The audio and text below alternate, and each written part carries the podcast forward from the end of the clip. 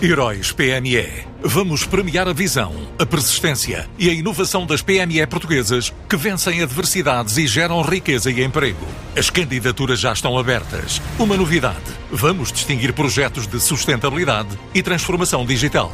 Candidate já à sua empresa sem custos em heróispme.pt. Prémios Heróis PME, uma iniciativa Unit Consulting.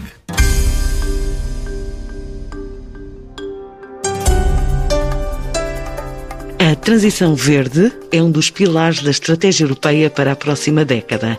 38% das verbas do Plano de Recuperação e Resiliência são para a ação climática, mas para reduzir emissões de forma a que Portugal seja neutro em carbono em 2050 é preciso muito mais. A ANF-WWF, Associação Natureza Portugal, representante do World Wide Fund for Nature, identificou pontos negativos e positivos do que foi feito em 2021 e o que se perspectiva para este ano de 2022.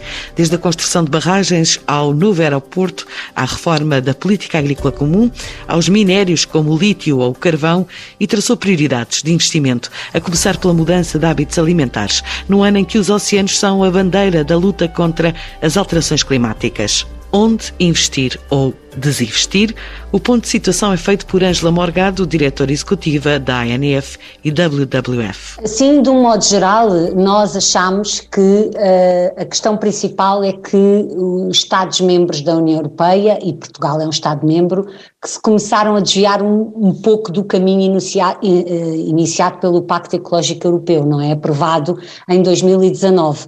A pandemia não foi amiga, portanto, no, fundo foi aprovada em dezembro e depois a pandemia surgiu em março e houve aqui como que uma paragem uh, em relação à implementação efetiva e monitorizada do Pacto Ecológico Europeu, que é um instrumento forte, na nossa opinião, forte, é o instrumento correto para abordar toda a questão ambiental e da, da reversão da perda de natureza e do combate às, ações, às alterações climáticas e que provou a liderança da União Europeia a este nível.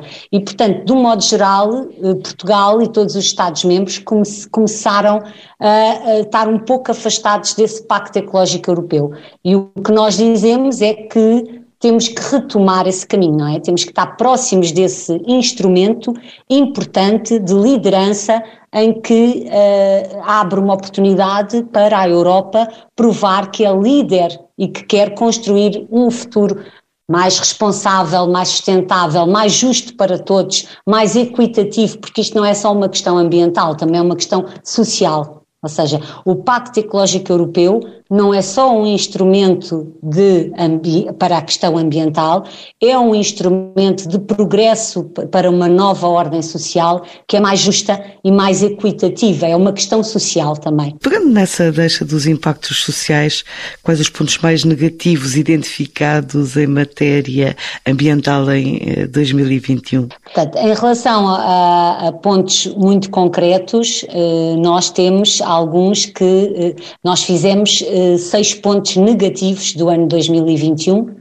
Ah, primeiro, uma lei europeia do clima pouco ambiciosa e, portanto, a lei do clima aprovada em Portugal também é pouco ambiciosa, porque as ONGs, eh, não só a WWF, mas outras ONGs, nós queríamos uh, incorporar o objetivo de redução de emissões de 65%, que é o que a ciência dizia que era importante para atingir o, o, cumprimento da meta do Acordo de Paris, não é? Limitar o aquecimento global a 1,5 graus Celsius, e isso não foi o que aconteceu. Portanto, quer uh, a Lei Europeia do Clima, quer a Lei Nacional do Clima, uh, fixou o objetivo de 55% e não de 65%. Portanto, esse para nós é o primeiro ponto negativo.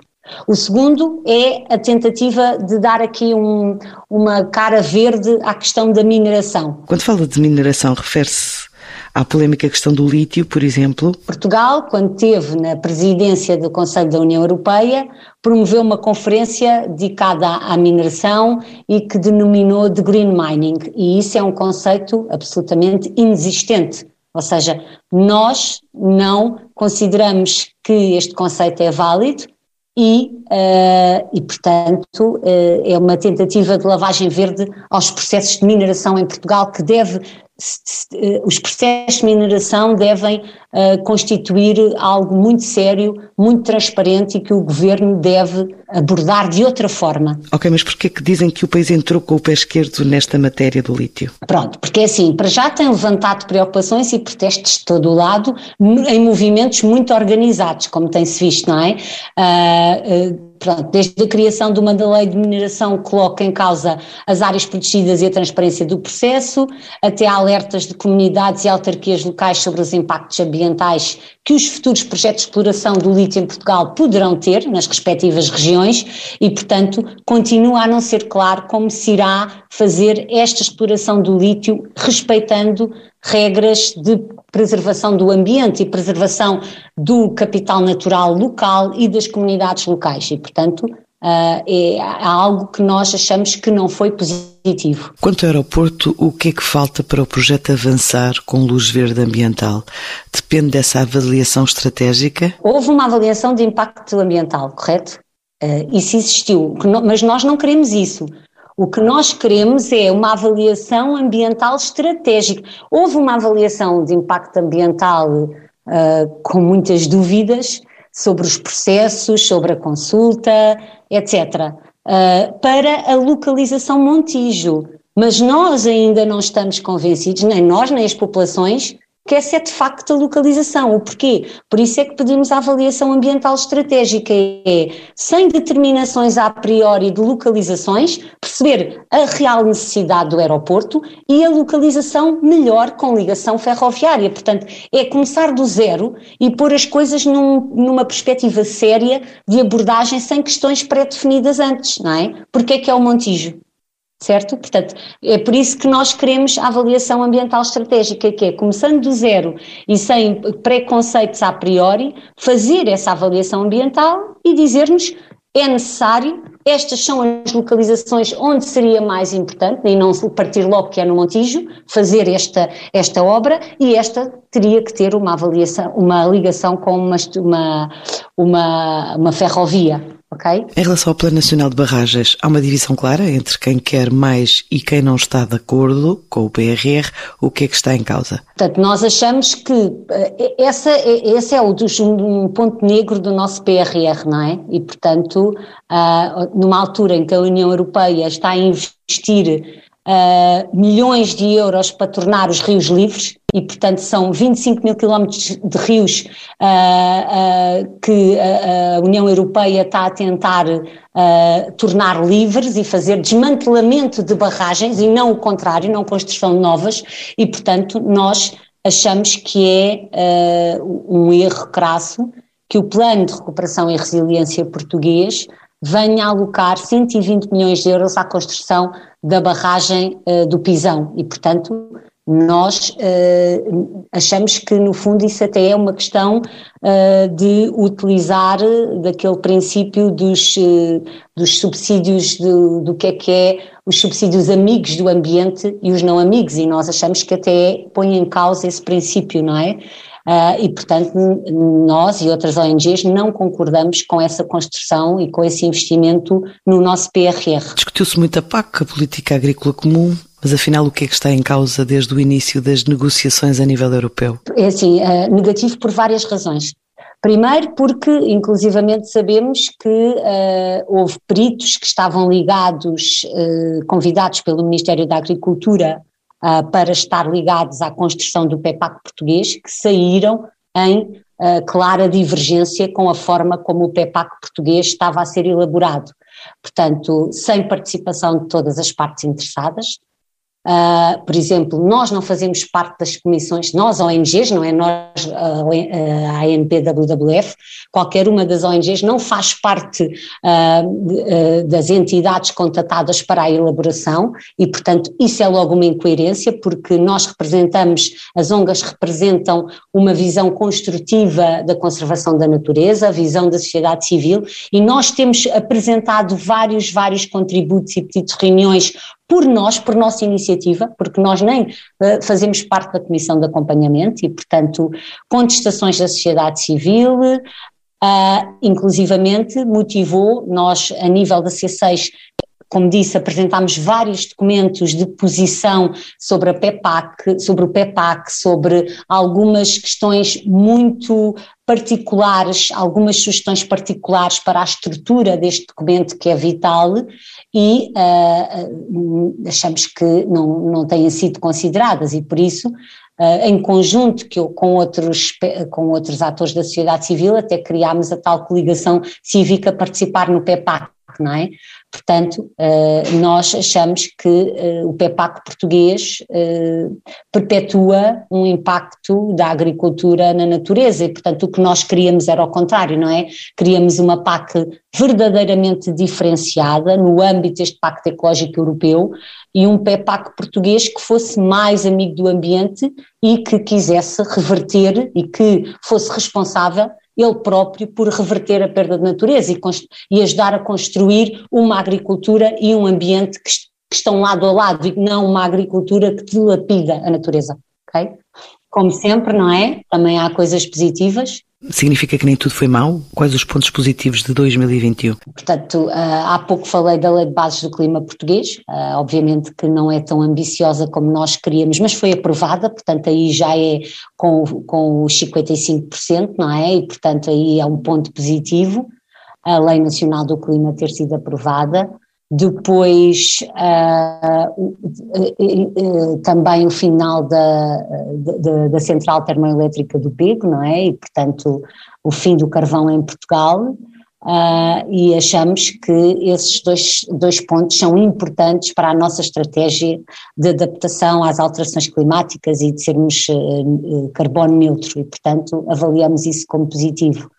Depois, Achamos que uh, o Plano de Ação Nacional para a Gestão e Conservação de Tubarões e Raias, que é um trabalho que nós uh, achamos que também tivemos alguma influência, é outro ponto positivo. Portanto, o Ministério do, do Mar uh, disse que Portugal poderá avançar com este Plano de Ação Nacional para a Gestão e Conservação de Tubarões e Raias, depois de termos lançado a primeira avaliação sobre tubarões e raias no mar português, em abril e, portanto, que concluiu que Portugal está em terceiro lugar eh, dos países europeus que mais capturam tubarão e raia, e, portanto, para nós é um ponto positivo este plano de ação e, esta proposta é bem acolhida e achamos que poderá avançar em breve, isso é, bem, é um ponto positivo.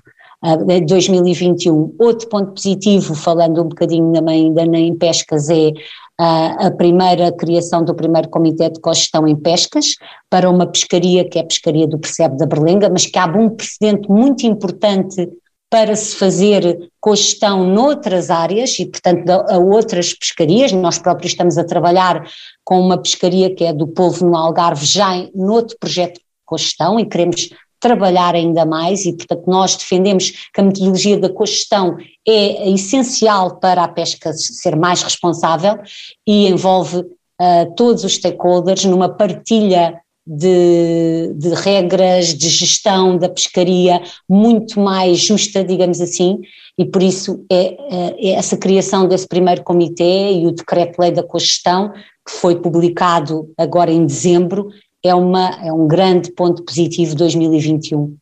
Assim como a criação de sistema de gestão integrada dos fogos rurais, que também nós achamos que é um ponto positivo.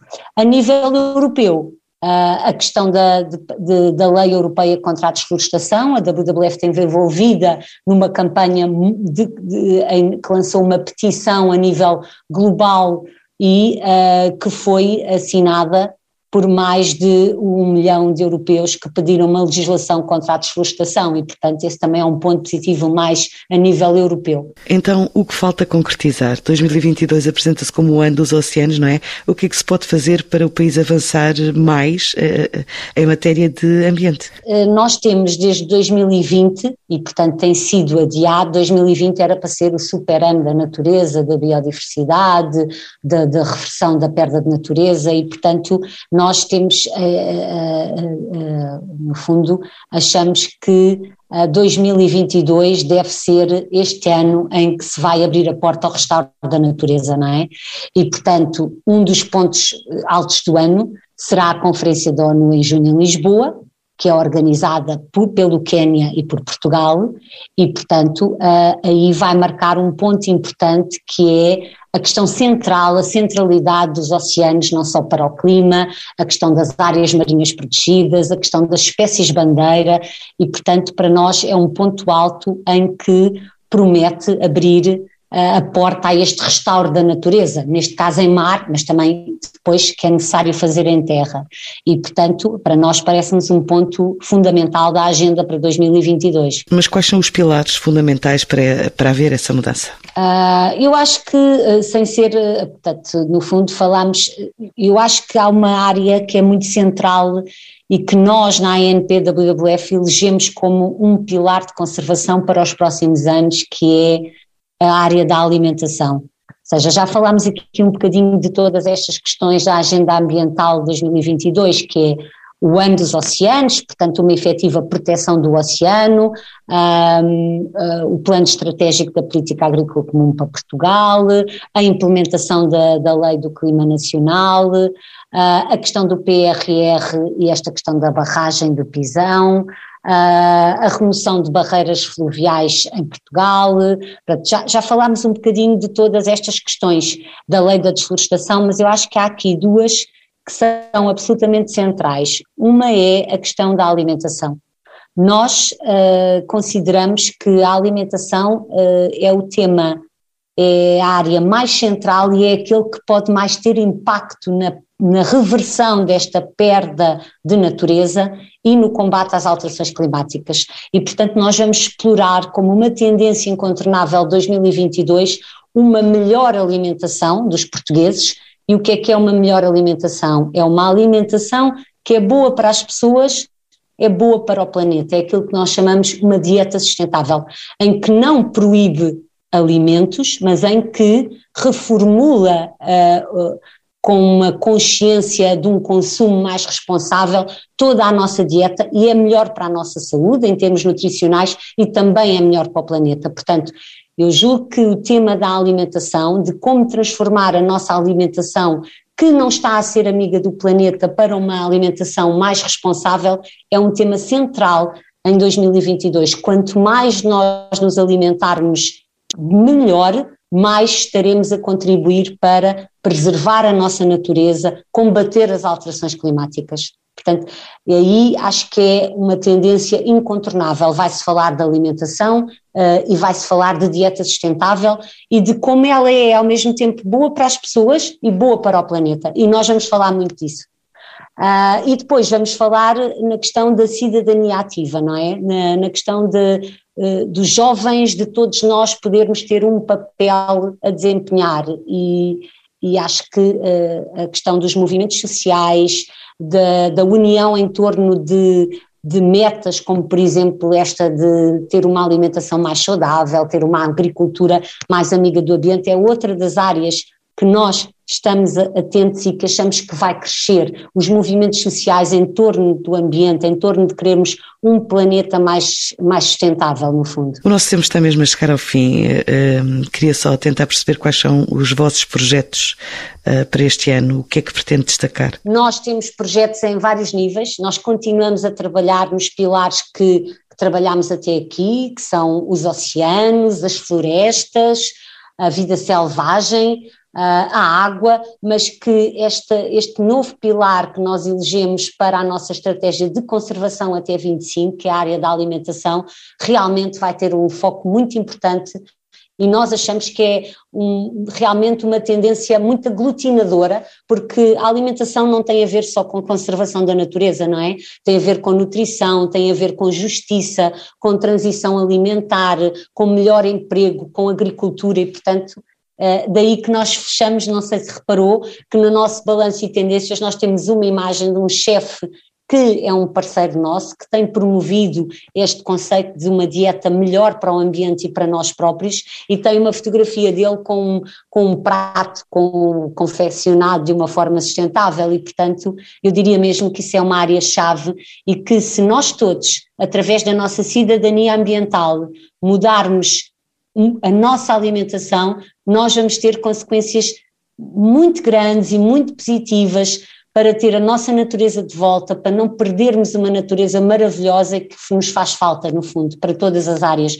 quer física, quer emocional, quer mental, portanto, tudo. Portanto, podemos concluir que a questão da alimentação saudável é mesmo a vossa bandeira para 2022. Eu acho que sim, mas repare, é que é tão central esta questão da alimentação e tem tanto a ver com nós próprios, não é? Se nós fizermos algumas transformações, o impacto que isso tem, e portanto acho que junta aqui uh, áreas muito importantes e junta também este nosso poder individual, porque nós pensamos muito, ah, não vale a pena fazer nada, não vamos conseguir fazer nada, mas aqui acho que é mesmo as pessoas terem a noção que a forma como nos alimentamos é o que mais destrói a natureza, é o que mais provoca alterações climáticas. E é mesmo um passinho a alguma coisa que nós podemos fazer. No menu dos empresários, este mês entram várias missões presenciais e virtuais, desde o Irão à Índia, ao Ghana, Costa do Marfim, Camarões e até ao Texas, nos Estados Unidos.